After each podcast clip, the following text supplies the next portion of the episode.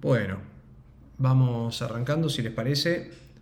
Eh, nos presentamos, nosotros somos Agency Coda, mi nombre es Francisco Michelich, yo soy CEO en Agency Coda. Eh, me acompañan hoy nuestro CTO Matías Camiretti, encargado de todo lo que es las cuestiones técnicas en la empresa, y nuestro tercer socio y encargado de todo lo que es operaciones, Juan Bidondo. Eh, hoy se cumple de Mati, así que por favor, deseenle muy feliz cumpleaños. Tenemos un cumpleaños, así es. Feliz cumple. Feliz cumple. Así que, así que bueno. Eh, bueno, lo que nosotros, antes de arrancar en lo que les vamos a contar que, armamos como contenido para que, además de repasar juntos, les quede a ustedes de info y les sirva como herramienta en su última presentación. Eh, les cuento un poco sobre nosotros. Nosotros somos tres socios que vienen de eh, la industria de desarrollo de software hace más de 13 años. En el caso de Mati, el programa desde los 13, o sea que varios años más. Pero estamos en esta industria de forma comercial hace 13 años. Eh, y la empresa tiene dos años ya de, de vida. Trabajamos con clientes de distintas partes del mundo en todos los idiomas, desde árabe hasta coreano, obviamente inglés. Tenemos clientes en cuatro o cinco continentes distintos, y trabajamos con eh, gente y recursos y miembros de nuestro equipo que también está distribuido por todo el mundo. Así que tenemos una experiencia bastante diversa en lo que es software. Trabajamos en plataformas web, mobile, smart, eh, smartwatches, eh, IoT, es decir, Internet de las Cosas o Internet of Things. Y tenemos experiencia con todo tipo de tecnologías, inteligencia artificial, ERPs, e-commerces y marketplaces y bastantes cosas más. Eh, pero para que se lleven un poquito una, intro de qué es lo que hacemos y la experiencia que tenemos. Y tenemos clientes en distintas industrias. Eh, llámese fintech, agricultura, salud, em, recursos humanos, administración y finanzas, eh, bueno, como ya les comenté, comercio electrónico, e-commerce, marketplaces. O sea que tenemos una mirada bastante interesante y, diría general y holística de lo que es el mercado del, software las soluciones tecnológicas. Y tenemos clientes que son startups muy pequeños, startups no tan pequeños y algunas empresas bastante más establecidas, eh, algunas que tienen 2.000 o 3.000 empleados y que cotizan en bolsa. O sea que tenemos un poquito un paneo muy general de lo que es eh, tener que presentar una idea de, de, negocio, muy vinculado a lo tecnológico, eh, así como también tenemos experiencia mejorando o ayudando a los clientes que vienen con una idea por ahí un poco no tan definida a mejorarla desde lo que es nuestra experiencia. Eh, siéntanse libres de hacer cualquier pregunta en cualquier momento, interrumpirnos, consultar lo que no entiendan o, o que volvamos a repetir lo que sea. La idea es que se lleven realmente herramientas que les sirva y que esto sea súper distendido, así que eh, con total tranquilidad en ese sentido. Yo ahora les voy a compartir pantalla si les parece y, bueno, les voy a compartir este documento que armamos, que después se los voy a enviar por mail y ahora lo subo y les dejo el link para que les quede también de, como de machete, digamos, antes de la última presentación.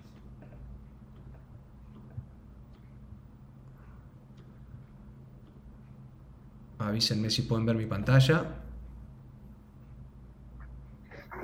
Se ve bien. Sí, se ve bien. Sí, se ve. Perfecto, gracias. Bueno, lo titulamos Cómo dar un buen pitch, pero hicimos una breve intro porque pitch es una palabra un poco ajena al español, pero muy usada en el resto del mundo, especialmente en Estados Unidos. El pitch consiste en proponer una idea, viene de la traducción literal de lanzamiento, se usa mucho en béisbol también, pero no tiene nada que ver, obviamente. Pero sí viene por el lado de lanzar una idea, proponer una idea o un proyecto. ¿A quién? A alguien que esté dispuesto a escucharlo. En este caso vamos a, tratar de, enmarcarnos en lo que ustedes le están proponiendo a AISA. Así que esto difiere de lo que es un pitch tradicional en el cual uno va a pedir, por ejemplo, dinero un fondo de inversión para tratar de, fondear su idea, que es el, caso más típico que por ahí uno ve en las películas y demás. El pitch de fondo es una negociación. Esto es súper importante que lo sepan y nos va a dar un, cimiento, un marco importante en la charla de hoy. ¿Y por qué quiero detenerme un poquito ahí? Porque en una negociación hay muchas cosas que sucediendo por más que no sean explícitas o no sean tan evidentes. Hay por lo menos dos partes, pueden haber más partes. Hay partes que tienen más poder en la decisión que otra. En este caso es una, si vamos a analizar eso, es como una, está un poquito desvirtuado el poder porque obviamente AISA tiene el poder de decir qué equipo continúa o gana y quién no. Eh, pero bueno, estos son solo condimentos de lo que es una negociación, tampoco me quiero meter demasiado en detalle y, entorpecer el resto de la charla. Pero es importante que sepan que es una negociación, que hay distintas partes, que hay distintos, distintas variables que van a afectar sus chances de eh, ser elegidos. Llámese el poder de negociación, que es lo que hablamos hace un ratito, los tiempos, en este tipo de negociación tan particular no afectan tanto los tiempos porque hay un deadline, hay una presentación última de sus propuestas y, en base a eso los van a elegir, pero sepan que en una negociación en general el tiempo es un factor fundamental. Em, bien, ya les hice un poco una introducción de quiénes somos nosotros. Muy bien, dividimos este contenido en tres grandes partes y por eso también están Matías y Juan con nosotros, para que cada uno pueda contar un poco de su perspectiva y lo que hace en el día a día Em, y darles una herramienta o más de una herramienta en cada uno de esos sentidos. Yo me encargo más de lo que es las ventas, la parte estratégica, el marketing, las finanzas, etc. Matías obviamente se encarga más de lo tecnológico y Juan se encarga más de lo que es la planificación, las operaciones y el seguimiento de los proyectos hasta que se alcanzan los objetivos en término. En base a estas tres etapas es que dividimos este contenido, así que bueno, cualquier duda obviamente nos van interrumpiendo. Arranco hablando yo, después va, a venir Mati en la segunda etapa y por último viene Juancito. El proyecto o negocio. ¿Qué es lo más importante en un pitch? Pocos lo saben, pero lo más importante es atraer y mantener la atención de las personas a las cuales uno le está presentando. Ahora van a ver por qué. Bueno, acá hago una breve introducción o hacemos una breve introducción de que hay algunas barreras naturales que tiene desde el punto de vista cognitivo y la psicología y demás eh, la mente, eh, que se puede dividir en tres tipos de, si quieren, de fases, de cómo la mente capta la información y cómo la va filtrando hasta que llega a una tercera etapa en la cual realmente se pone en modo analítico y es capaz de analizar y decidir desde un punto de vista lógico en función de data e información. Pero antes de esa tercera etapa hay algunas barreras previas que si uno no las puede, eh, digamos, vulnerar o atravesar, va a ser difícil que del otro lado la audiencia realmente se ponga a hacer un análisis lógico sobre la información. La primera etapa se llama cerebro primitivo o de cocodrilo. Es una parte del cerebro que todavía tenemos y que no terminó de cambiar a pesar de toda la evolución y, sigue en nosotros porque es fundamental para la supervivencia. Es la que desencadena las emociones básicas, es decir, aquellas que eh, tienen que ver con el miedo, con la reacción física por ahí de escapar ante una amenaza, etc. Fue la que ayudó a que el hombre pueda eh, sobrevivir después de tantos años.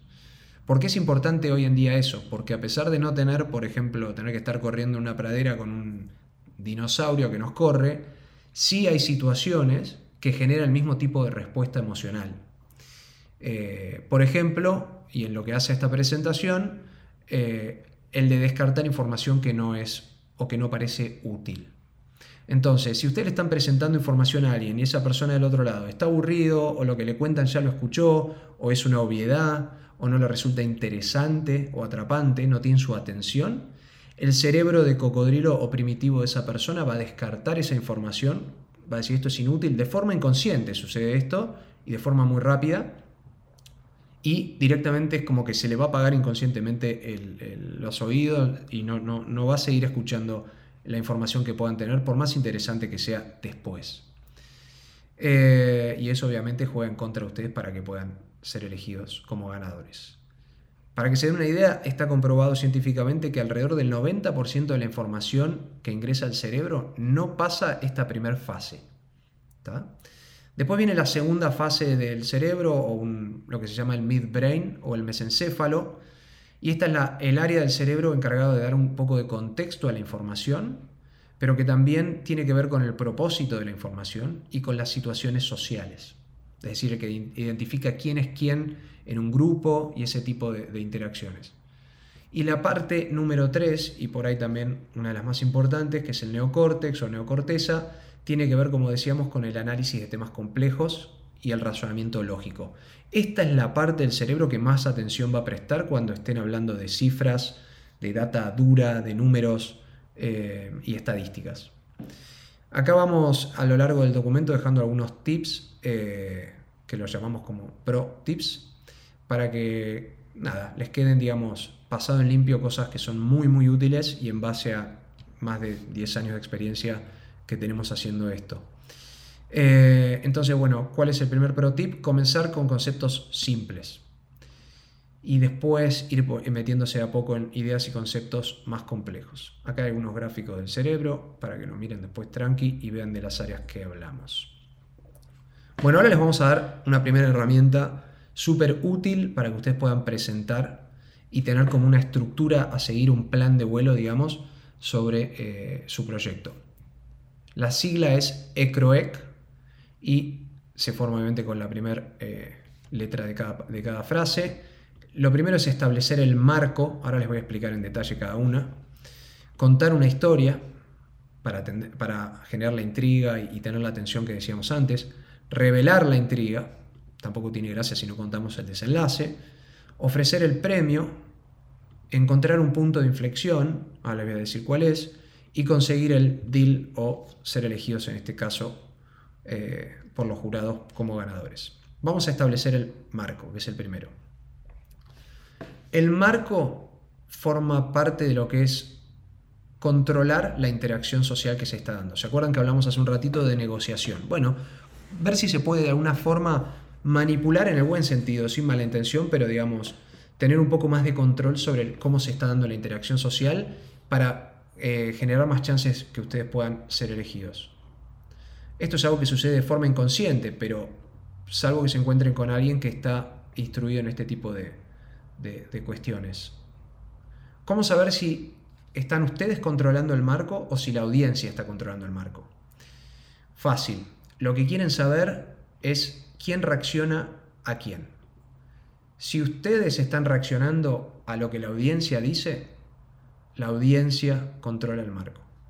Ahora, si la audiencia está reaccionando a lo que ustedes van contando, por ejemplo, haciendo preguntas e, intrigándose, interesándose por lo que ustedes van contando, ustedes controlan el marco. Siempre es mejor controlar el marco. Y ahora van a ver por qué. Porque les va a permitir seguir este plan y este plan de vuelo que les, contamos mejor y, digamos, llevar de la mano en la negociación a la otra parte, hasta donde ustedes quieren llevarlos. Después, por supuesto, al margen de toda la teoría esta, viene la suerte, los gustos personales del otro lado, la audiencia puede sentir empatía por alguien de su equipo o por todo su equipo o no. Esas son cuestiones que uno no controla. Pero aplicando estas técnicas mejoran sus probabilidades de todas formas. Así que nos pareció que estaba bueno que lo conocieran. Después nos toca contar la historia. Perdón, ¿hasta acá alguna duda? Tengo una duda sobre lo que dijiste de, al principio, la primera etapa de las emociones básicas. ¿Hay más o menos un tiempo determinado en que tenemos para atrapar a quien, nos está escuchando? Sí, muy buena pregunta. Muy buena pregunta. Te diría que debe ser menos de cinco minutos. ¿Por qué digo debe? Porque por un lado está comprobado que, por ejemplo, cuando alguien conoce a otra persona, la, la famosa primera impresión sucede en los primeros 30 segundos, dicen los expertos. O sea que imagínense que si en 30 segundos, cómo encaraste, cómo empezaste a hablar, cómo tomaste la palabra y las primeras palabras que dijiste en esos 30 segundos son fundamentales. Voy hasta los 5 minutos porque me parece que en el contexto de una presentación donde del otro lado hay un panel de gente, no solo un jurado y demás, me imagino que los primeros 5 minutos son fundamentales. Y además tengan en cuenta que ustedes van a presentar probablemente, seguro les den 20 minutos o algo por el estilo para presentar, que es lo habitual en un pitch mucho más, ahora vamos a ver abajo también, el cerebro no retiene más información después de los 20 minutos o no la retiene también. Así que los primeros 5 minutos son claves y yo me animaría a decir el primer minuto es fundamental. Eh, así que traten de, empezar a mostrar la historia y una intriga ya en el primer minuto, minuto y medio, dos minutos de, charla. ¿Está?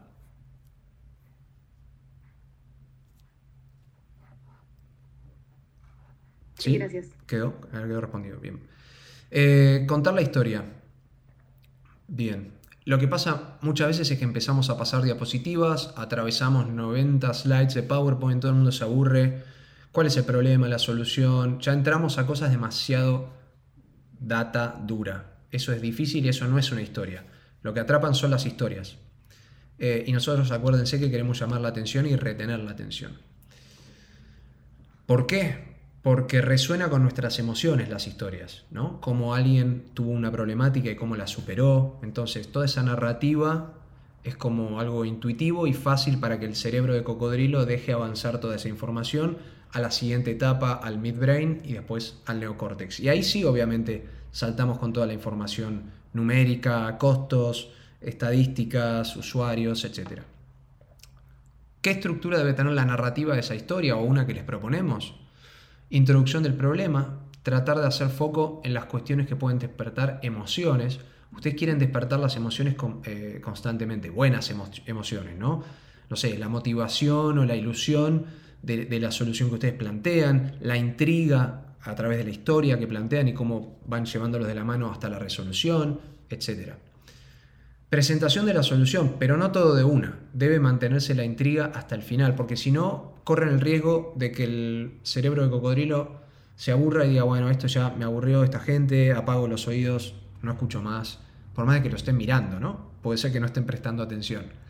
Eh, bien, hay que revelar la intriga, hay que terminar de contar en algún momento el cómo se va a resolver el problema más en detalle, apelando a la parte emocional, para despertar esa motivación y sensaciones positivas de las que hablábamos. Eh, y bueno, y se inclinen por elegir a tu equipo. ¿Hasta acá alguna duda o avanzo? No, ninguno. Bien. Ofrecer el premio. Esto es parecido a establecer el marco. Y es un poco contraintuitivo. En general, cuando uno va a presentar un proyecto, como es este caso con AISA, o a pedir dinero para fondear su, proyecto tecnológico, vas de una posición de negociación con menor poder, como decíamos al principio, entonces va, como se dice, abatatado, ¿no? va un poco como se siente disminuido su poder, se percibe eso, eh, está intimidado por ahí por el jurado o por la persona a la cual está pidiendo dinero. No se olviden que el dinero es un bien intercambiable y que en este caso ganar, eh, creo la competencia está de AISA, no es lo más importante, al igual que el dinero, lo más importante es la experiencia, es los contactos. Eh, eso puede abrir muchísimas más puertas que conseguir el dinero del fondo de inversión en esa oportunidad o mismo recibir el premio de AISA. Les doy un ejemplo. Podrían su equipo no recibir el premio de AISA, pero quedan en muy buena relación con alguien que quedó trabajando en AISA porque a esa persona le generaron eh, realmente le había gustado más su proyecto, esa persona puede ascender en un año y puede contratarlos perfectamente para un proyecto mucho más grande que lo que están proponiendo hoy. Eso así como se los cuento que parece Alicia en el País de las Maravillas, nos pasó a nosotros con más de un cliente. Y esas cosas pasan, aunque parezcan tiradas de las pelos. Así que eh, no, no se, digamos, frustren por más de que no son elegidos para el premio. Consideren la experiencia y los contactos y el haber atravesado este proceso como lo más valioso porque les va a dejar muchas herramientas. Bueno, ¿cuál es el premio? El premio entonces decíamos no es ganar el hackathon y no es eh, el dinero en el caso de ir a pedir inversión. El premio son ustedes. Y acá lo que estamos haciendo y por eso estamos estableciendo un marco. ¿Por qué el premio son ustedes? Porque si ustedes se valorizan, que no es lo mismo que ser soberbio o creído en que su proyecto es el mejor porque sí, o porque ustedes son los mejores porque sí. Eso no es ofrecer el premio siendo ustedes. Ofrecer el premio significa valorizar el proyecto de uno bien argumentado y valorizarse uno y su equipo de vuelta, bien argumentado. Nadie, ningún inversor, ni nadie en el panel de jurados de AISA les va a creer que su proyecto es el mejor porque ustedes lo dicen, ¿no? O el porque sí, eso no existe. Bien, ¿Por qué es importante hacer esto? Porque sucede toda una interacción inconsciente del lado de la audiencia donde ellos ya se ven inclinados a elegirlos. Solamente porque entienden que ustedes o su proyecto tienen más valor que el de la competencia. Eso es muy importante. Encontrar el punto de inflexión. Y acá me da pie a este punto.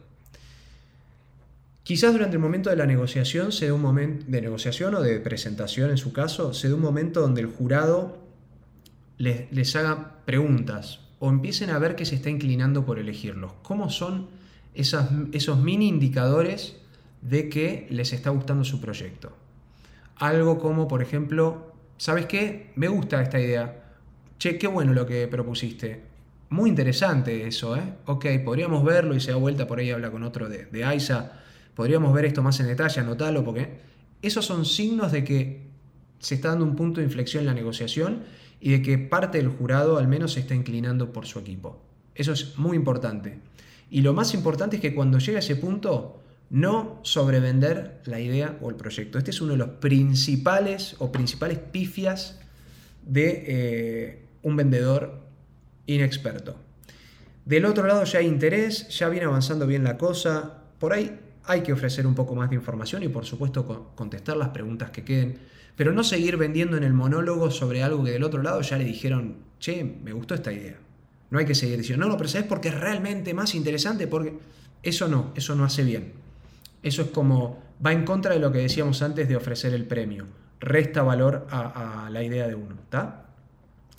Bien, y el último paso obviamente es tratar de conseguir el deal o el proyecto o ser ganadores. Eh, requiere aprovechar la inercia que traíamos del punto anterior porque vimos que conseguimos el punto de inflexión y hacer consultas o propuestas que estén, eh, por ejemplo, preguntarles, bueno, ¿qué metodología de trabajo le, serviría a ella que nosotros utilizáramos como para adaptarnos a su, a su equipo y tratar de, ser todos productivos y no restarles tiempo durante este eh, proceso? ¿Cómo piensan que podríamos avanzar? ¿Qué más podríamos hacer por AISA para que se inclinaran por elegir nuestro proyecto?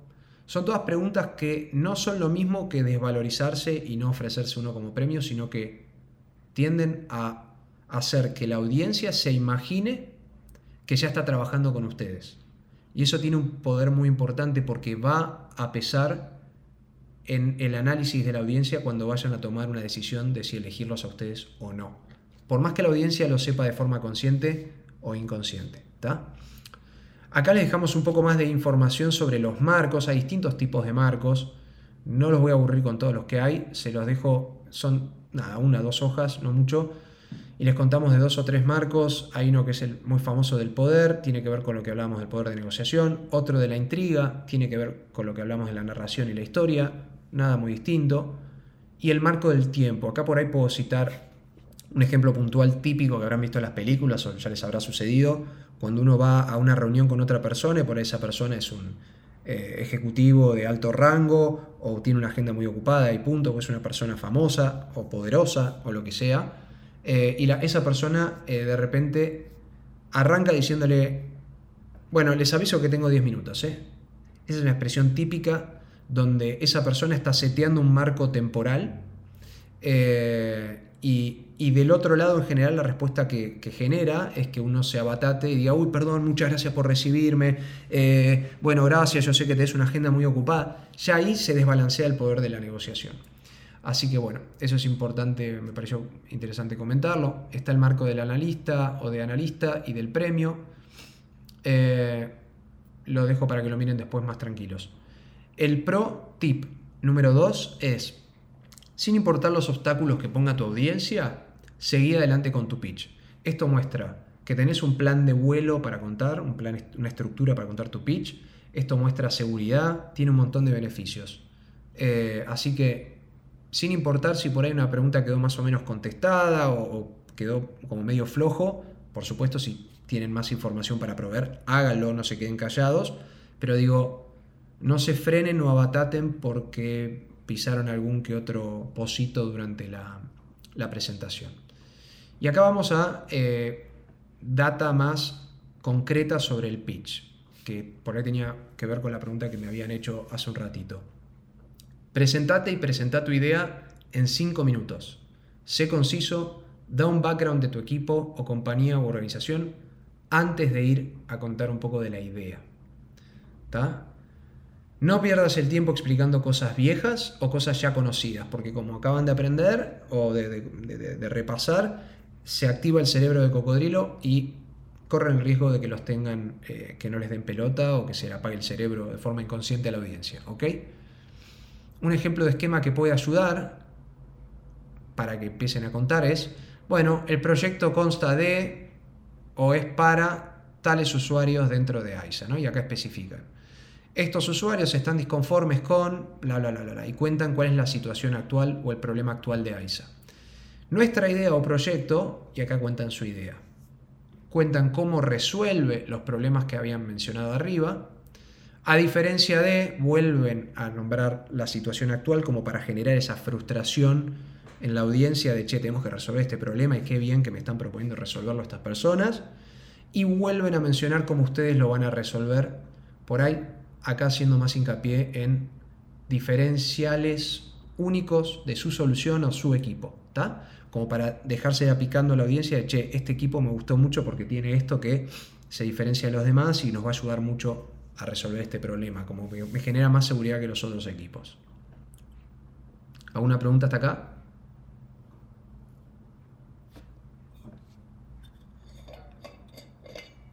No, por ahora. Bien. El pro tip número 3 es después de cumplir este plan que, por ejemplo, pusimos arriba, no entrar en largos análisis, simplemente repasar por arriba la cuestión económica o el aspecto social, tecnológico y analítico. ¿no? no se metan de vuelta en lo analítico una vez que terminaron de recorrer todo su pitch. ¿no?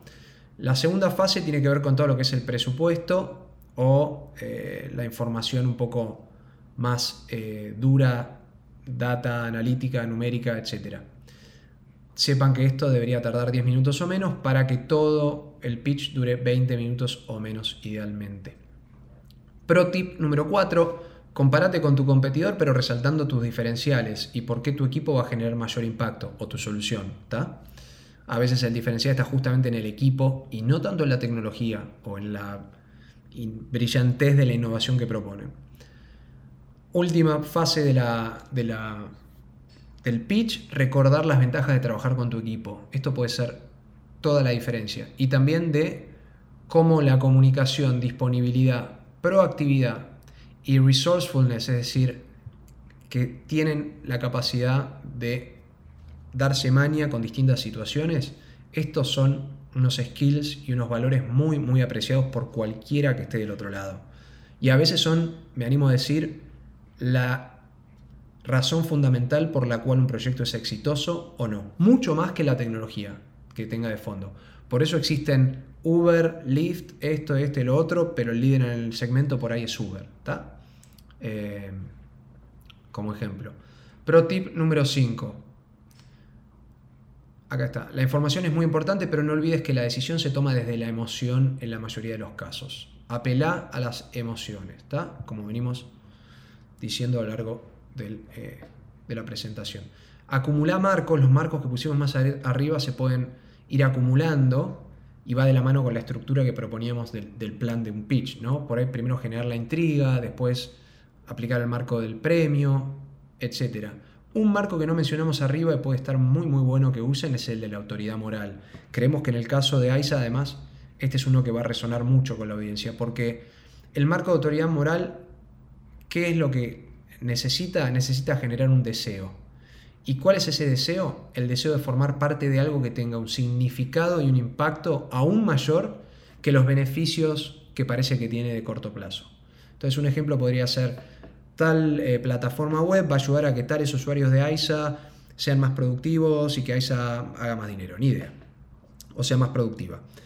Pero puedo llevarlo a un marco de autoridad moral si además digo, esta plataforma en última instancia lo que va a hacer, con todos siendo más productivos, es que AISA pueda resolver muchos más problemas de saneamiento de agua, por ejemplo, en las zonas más eh, vulnerables y mejorar la calidad de vida de aproximadamente, según nuestras estimaciones, 500.000 personas del conurbano bonaerense. Entonces ahí es como que uno siente la necesidad moral de subirse a este proyecto, más allá de lo que vaya a generar la productividad.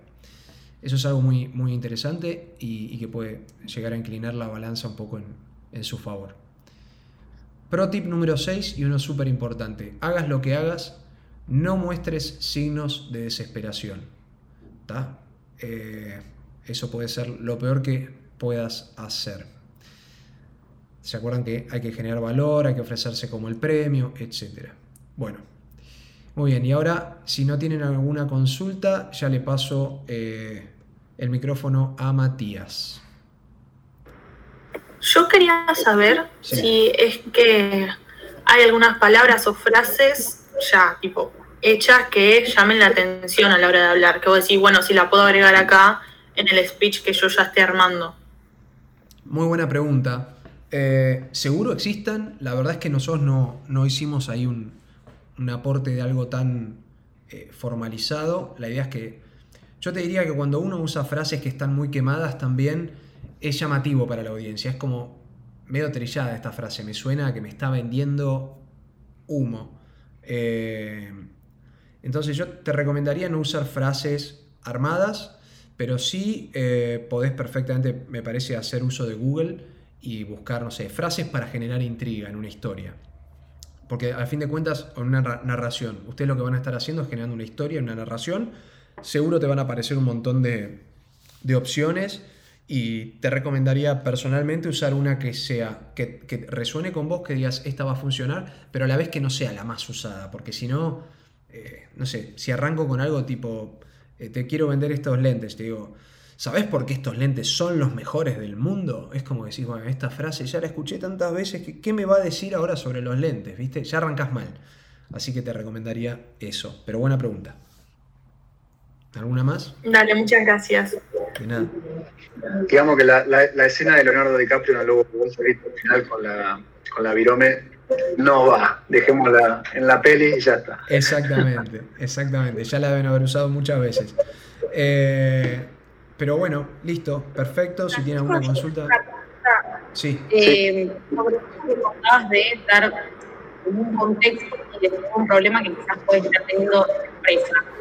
¿Hay alguna manera de transmitir ese problema sin vender a la empresa o a quien esté escuchando? Porque muchas veces uno puede pensar, bueno, si yo planteo el problema que están teniendo ahora realmente con las consecuencias, eh, no sé cómo lo digo de una buena manera, pero que también genere esa... Buenísimo. buenísimo, María. Eh, buena pregunta. Eh, esto es algo que podríamos haber incluido en el documento y no se ocurrió. Nunca tengan miedo de decir la verdad con todas las letras. Si del otro lado se ofenden, es una cuestión emocional del otro lado y a resolver del otro lado. Eso no es algo con lo que ustedes tengan que cargar.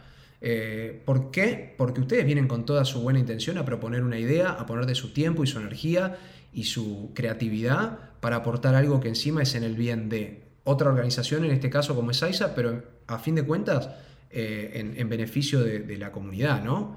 Eh, y del medio ambiente. Así que nunca tengan vergüenza de decir las cosas por su nombre, por supuesto sin decir, este sistema que tienen es el peor que vi en mi vida, o sea, tampoco hay que ir a un extremo, pero eh, bueno, se puede ser diplomático y decir acá hay algunas, un, mira, una buena muletilla, como dicen, buen comodín para usar en vez de decir esto es malo y no sé qué, se puede decir hay oportunidad de mejora. Este sistema que tienen actualmente tiene estas bondades, pero notamos también que tiene estas oportunidades de mejora. Entonces uno queda muy diplomático, muy correcto, y del otro lado no queda como que le están diciendo que su sistema es una porquería. Eso sirve mucho. ¿Está? Bien, gracias. De nada. Vamos a Mati, ¿o hay alguna otra pregunta?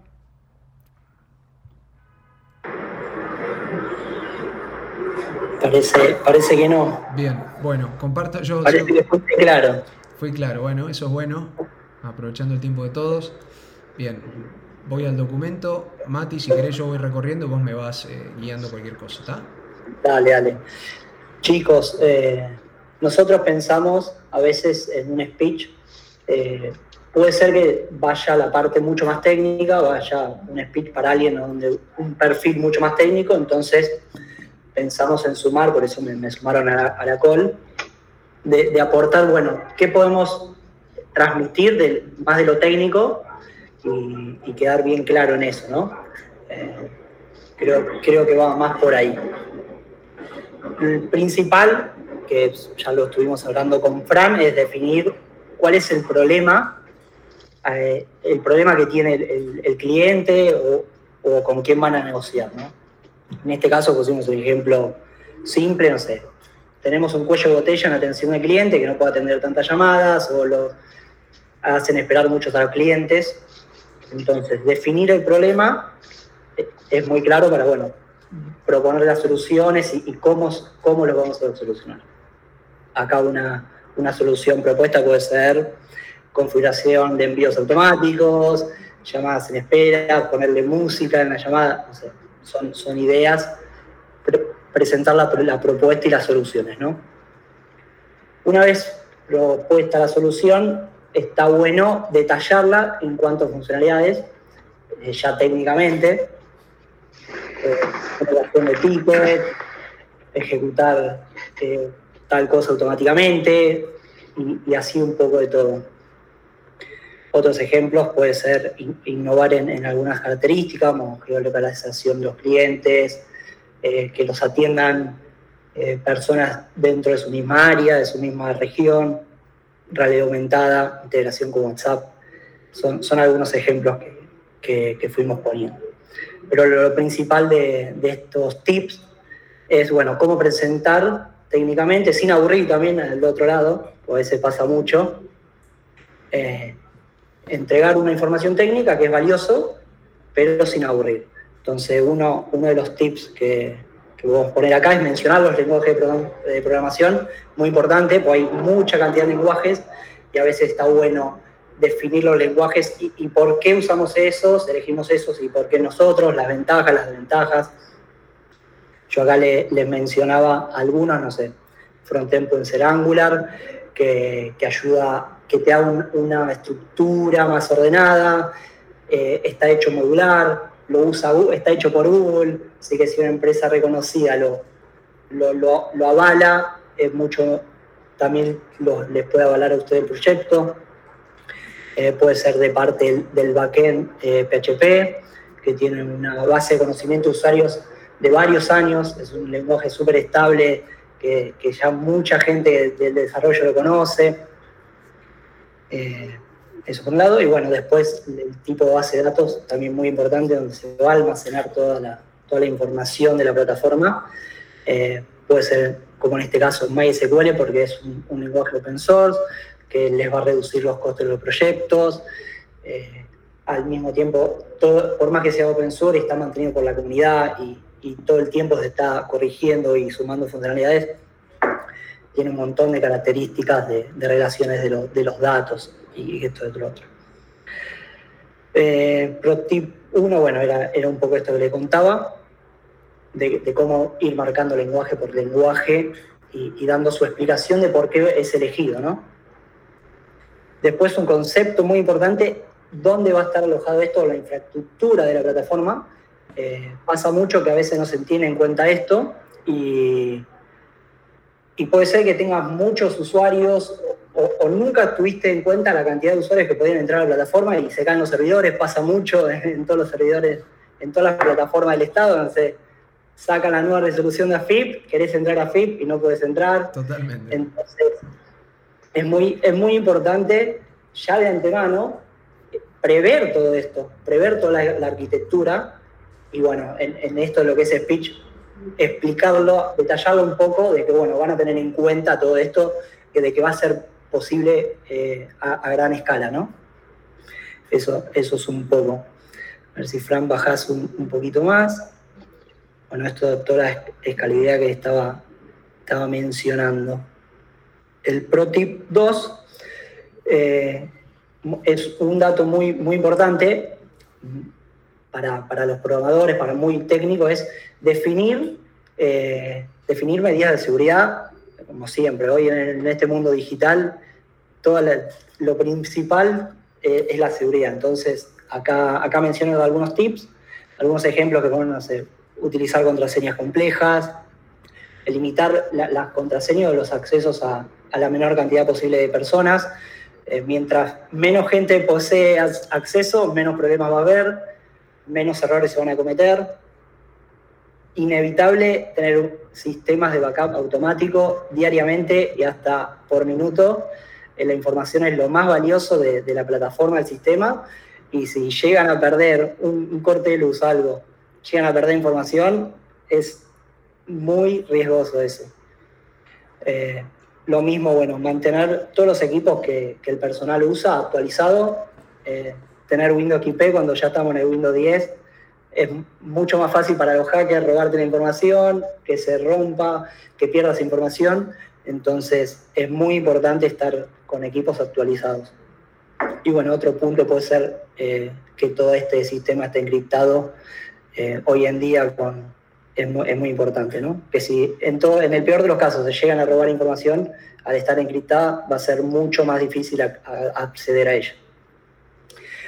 Otro tip muy importante eh, es definir estándares de programación o uso de buenas prácticas. Estos son documentación que cada lenguaje eh, te detalla para seguir unas normas, unos procesos. Entonces, cualquier persona el día de mañana que se sume al proyecto teniendo esta documentación bien detallada, se va a sumar más rápido, va a entender por qué las funciones tienen tal nombre, va, a reconocer viendo el código, reconocer qué hace ya por respetar las normas y, usos que, se fueron definiendo.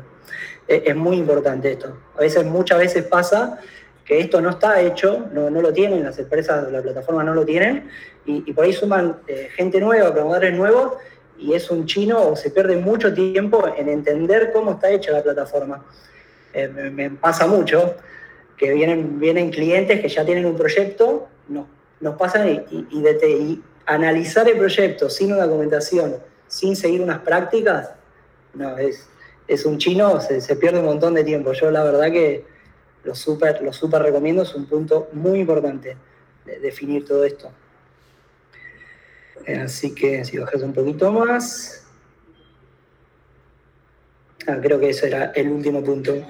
Bueno, esto eran, son unos tips más para la parte técnica, a veces es importante.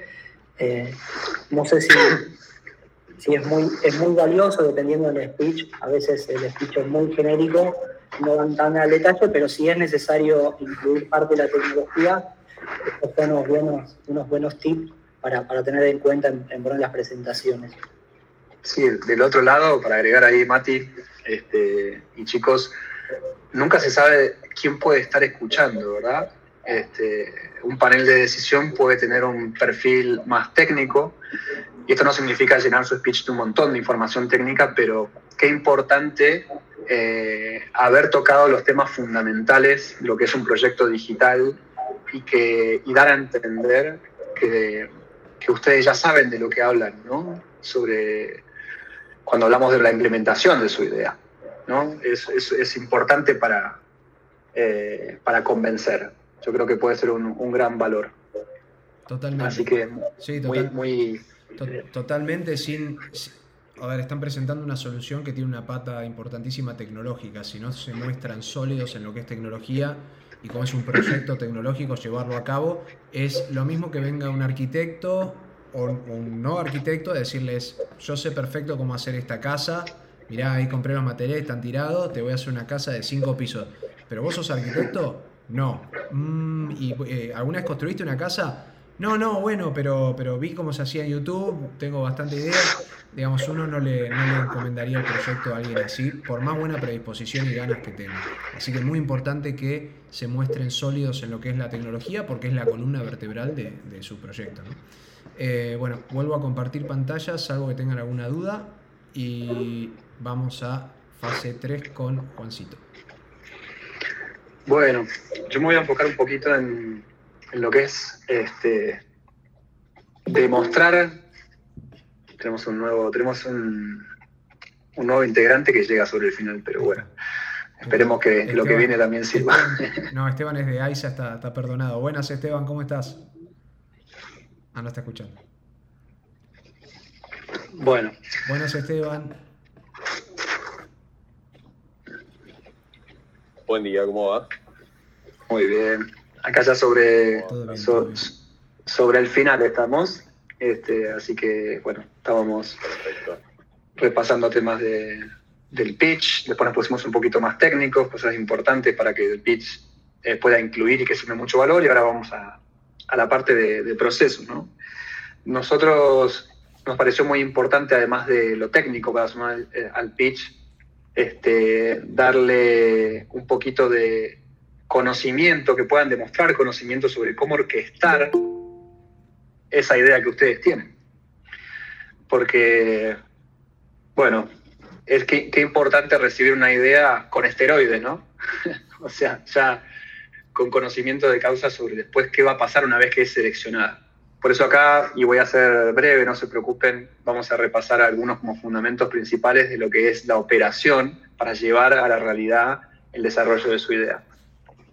Y por supuesto, lo primero de todo es la planificación, ¿verdad? Identificar todas las tareas requeridas para alcanzar los objetivos de ese proyecto. Esto nos va a permitir establecer prioridades, generar una red de organización que defina perfiles, este, un montón de cosas. El primer eh, tip para lo que, es a propósito el primero que, me parece que les va a dar eh, el orden adecuado y que va a disparar todo lo demás, todas las decisiones por venir, es la definición de requerimientos. Estos son términos muy conocidos eh, que, que separan en dos los requerimientos primero la versión high level, así se llama eh, en inglés, pero tiene que ver con la parte más macro de cómo van a implementar su idea. Eh, por supuesto viene el requerimiento, el requerimiento del negocio, son metas, objetivos y necesidades. Mucho de esto ya van a haberlo tocado por encima en el marco de la presentación de la idea, pero bueno, pasarlo eh, al requerimiento bien claro es, es vital. Requerimiento de usuarios y sus objetivos, que es lo que necesita el usuario para poder desarrollar. Requerimientos del sistema, genéricos, después vamos a entrar un poco más en detalle. Lenguajes de programación seleccionados, esto acá se mezcla un poquito con, lo que explicó Mati. Equipo a cargo y responsables, acá ya empezamos a, tocar un poco los roles ¿no? para, para todo esta, este equipo que se tiene que formar. Y servidores seleccionados, Quizás nos olvidamos algún ejemplo, pero en general, a nivel high level requirements, eh, estos son, son casos típicos de, un proyecto digital. Cuando hablamos de low level requirements, nos estamos refiriendo a el detalle fino de los hitos, de los hitos no, de los ítems mencionados arriba. Ya ir mucho más al hueso este, de lo que nuestra solución, su idea, eh, va a requerir en cada área. Esta es la famosa hoja de ruta, ¿verdad? Buenos documentos con requerimientos a este nivel de detalle son siempre la Biblia a la que vamos a recurrir en cada paso, ¿no? En cada paso de nuestro proceso. Si todos sabemos hacia dónde vamos, imagínense este, mucho más fácil cada uno de los procesos, vamos a evitar un montón de situaciones de tener que volver para atrás, confusiones. Por eso es tan importante detenerse acá. Quizás no es la parte más interactiva, quizás no es la parte más creativa o la más divertida, pero eh, la verdad que es, vital, son los cimientos de una, casa. Cuando hablamos de low level, bueno, requerimientos de diseño, UI, UX, experiencia de usuario, muy importante para que las interacciones hoy por hoy tienen que ser intuitivas, tienen que ser fáciles, tienen que, saber desde su estructura de diseño qué es lo que necesita el interlocutor de, de esta solución. Deadlines o fechas límites de entrega, esto ya habla de, bueno, los hitos para llevar este, a cabo la idea en distintas etapas, ¿sí? Integración, integraciones existentes y o necesarias, tal vez su solución tiene una integración con Mercado Pago, ¿sí? Tal vez si tiene realidad virtual, eh, llama a otra librería, a otra aplicación para obtener determinadas informaciones o activar determinadas funcionalidades. Requerimientos técnicos y particulares o particulares por cada flujo y sección de desarrollo. Esto es un poco pueden ser también como las integraciones, pero bueno, más al detalle. Historias de usuario por cada flujo, las famosas user stories, no sé si las la han eh, escuchado mencionar, pero por pantalla, por flujo, por interacción de la solución que están desarrollando, es muy importante que haya una, historia. ¿Qué debe hacer el usuario en esta pantalla? ¿Qué, debe, qué poder de decisión tiene? qué, información va a recibir cuando interactúa, cuando cliquea, cuando pide. Bueno, es un detalle eh, que a la hora de diseñar, por ejemplo, ayuda muchísimo y ayuda a todos los involucrados del proyecto a entender cada sección de la plataforma. Bueno, acá vamos a otro de los tips. Este, si voy rápido o algo, me avisan. El proyecto, eh, bueno, una organización, ¿verdad? De tiempos y recursos humanos. Acá hay un equipo involucrado y creemos muy fuertemente que, que su pitch tiene que dar a entender que ustedes manejan estos conceptos ¿no? y que ya tienen un plan. Entonces, bueno, ¿cuáles son las etapas, los tiempos y las etapas del proyecto?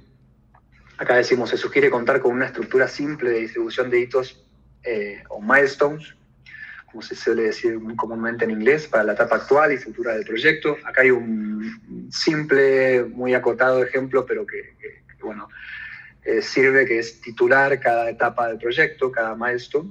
En el ejemplo 1, milestone 1, es la parte de diseño, UX UI, más primero desarrollo de, de APIs, por ejemplo, y su duración el milestone 2, la segunda etapa de las APIs, la primera etapa de la, parte de, ya de development, puede ser eh, toda la parte de la interfaz, duración tres semanas, milestone 3, la, última parte del desarrollo y la duración, en ese caso, dos semanas. Esto es, bueno, bastante importante, se querrán imaginar lo que marca la hoja de ruta que veníamos conversando. Otro tip, eh, y no sé si no es el último, pero tip número tres, definir los tipos de perfiles que conforman un equipo, ¿verdad? Este es la selección necesaria de nuestro, nuestro capital humano para desarrollar este, todas las patas de, nuestra idea en conjunto. En este caso, bueno, tenemos la definición de un project manager, un CTO, un UX, UI designer, un backend developer y dos developers frontend, bueno, es solo un ejemplo, depende de su idea, de su necesidad, pero si ustedes pueden llegar a expresar lo que el equipo, lo que su idea necesita, eh, habla de un conocimiento muy fino eh, de lo que están buscando y en cuánto tiempo quieren hacerlo y cómo lo van a hacer, ¿verdad? Entonces dice, bueno, un equipo conformado mediante la definición de los requerimientos del proyecto. Eso es, es clave. Yo recomiendo muy, muy fuerte que, que se detengan ahí para generar esa idea con, mucho, con mucho know-how de cómo implementarla. Y teníamos un tip más. Eh, y esto hace mucho, por ejemplo, en Coda, mi área, hace que, que orquestar todo esto sea, sea fácil, sea intuitivo. Cada uno tenga las herramientas necesarias, un ecosistema, le digo yo, de herramientas que nos permita interactuar de manera cómoda ¿no? este, y segura. Por eso hablamos de ecosistema de herramientas para el seguimiento de procesos y el cumplimiento de las fechas establecidas.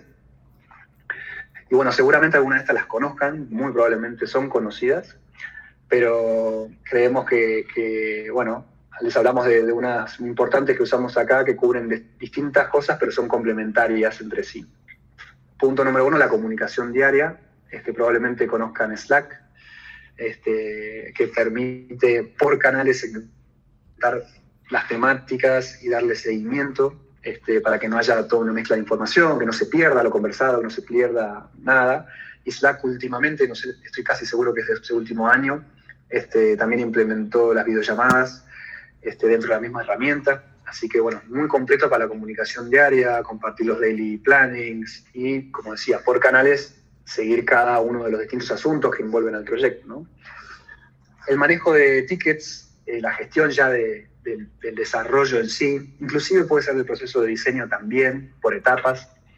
Este, deben conocer eh, Trello, Trilo o Gira, si no, la verdad es que son muy buenas opciones para que, para que pasen a verlas, eh, gestión de proyectos fundamentales, asignar responsables, tiempos para cada ticket, cada ticket me refiero a, cada desarrollo puntual, ya sea agregar un botón acá, desarrollar esta sección, diseñar esta sección, este, testear esta sección, bueno, tareas irresponsables, ¿verdad?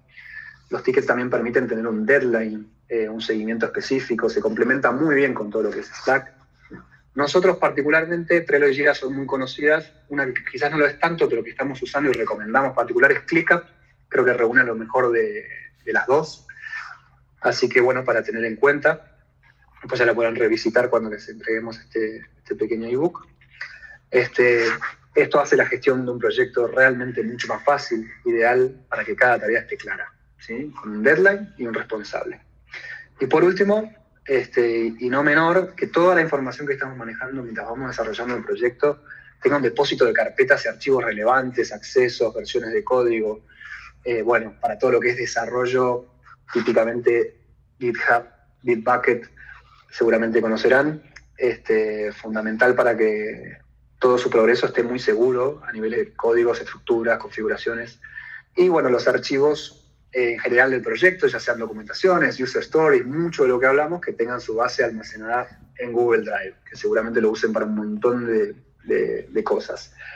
Eh, de nuevo, por ahí esto se hace un poco, un poco largo, pero eh, si su pitch maneja estos conceptos y demuestra que han ya imaginado cómo, cómo articular los esfuerzos para el desarrollo de una idea, bueno, yo creo que, es media batalla ganada por lo menos. Después estará la, idea este, y, también la, bueno, los intereses de quienes tomen la decisión, ¿verdad? Pero son todos ítems muy importantes que, le terminan dando un marco mucho más este, serio a, lo que puede ser una gran idea. He visto muchas grandes ideas este, sin, sin planificación detrás que tal vez se terminan pinchando por eso y es una lástima. Por eso nada, por eso los aburrí con, esto, pero creo que, después si lo revisitan pueden sacar grandes, eh, grandes valores de ahí para sus presentaciones.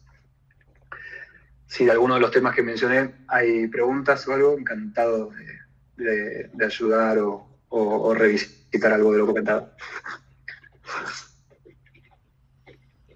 Bueno, eh, ¿alguna pregunta en general del resto de lo que vimos durante toda la presentación? Yo tengo una consulta, eh, no sé si correspondería más a la parte de Matías o a la de Juan. En el caso de que nosotros tenemos, por lo que entendí, 10 minutos para presentar. Entonces tenemos que presentar un presupuesto, pero conviene tipo, modelo, marca, tanto o... Perdió tu conexión. Perdí... por lo menos yo no escuché ni la mitad de las cosas. De vuelta, de vuelta a la pregunta. Ahí apagué la escuchan? Creo que sí, sí. A ver, tengo un internet no muy bueno. ¿Ahí me escuchan mejor? Sí, parece que ahí va. Si no escribo, como quieran. Te escuchamos. Dale, dale, probemos, probemos que parece que va bien. Eh, bueno, lo que yo decía es que tenemos 10 minutos para presentar, entonces en el presupuesto, si lo presentamos, ¿Qué conviene? ¿Los equipos especificar modelo, marca y todo? ¿O con nombrar qué tipo de equipo se necesitaría estaría bien? Digo, para no entrar tanto en detalle en 10 minutos. Está perfecto. Si, no dijiste que era para mí la pregunta, pero la tomo yo.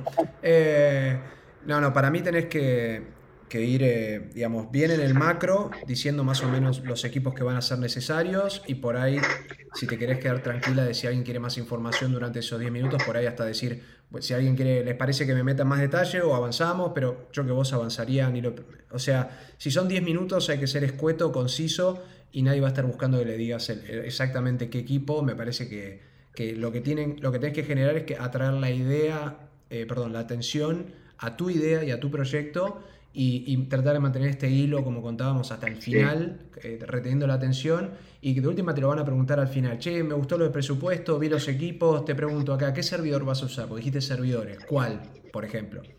Eh, sí. No sé si Juancito o Mati tienen algo ahí para... para sí, o, por ahí si, si podés mostrar una presentación, que la presentación esté y, y no mencionarlo. Y después sí, si quieren ir al grano y te hagan las preguntas, ahí sí podrán ir Exacto, lo, más importante de acá, María, eh, es que vos tengas contemplado todas estas situaciones en caso de tener que profundizar, pero no solo por si te lo preguntan para decir, bueno, responder todo bien y ser ese, alumno 10, ¿no? Sino porque realmente es muy importante eh, para, el desarrollo de, tu proyecto. Por eso es ya tener los conceptos en en el pitch, tocarlo, como decía Fran recién, a nivel macro, y si se profundiza ya los tenés, podés ahondar en ellos, esa información que tenés contemplada. Perfecto, muchas gracias. No, de nada. Bueno, si hay alguien, más. estamos, ¿no? Jorge, eh, no sé cómo, cómo, lo vieron, si quieren que hablemos de algo más o, te parece que está. Por, por, mi lado, perfecto, está buenísimo, se agradece mucho. Gracias, gracias a ustedes por la oportunidad.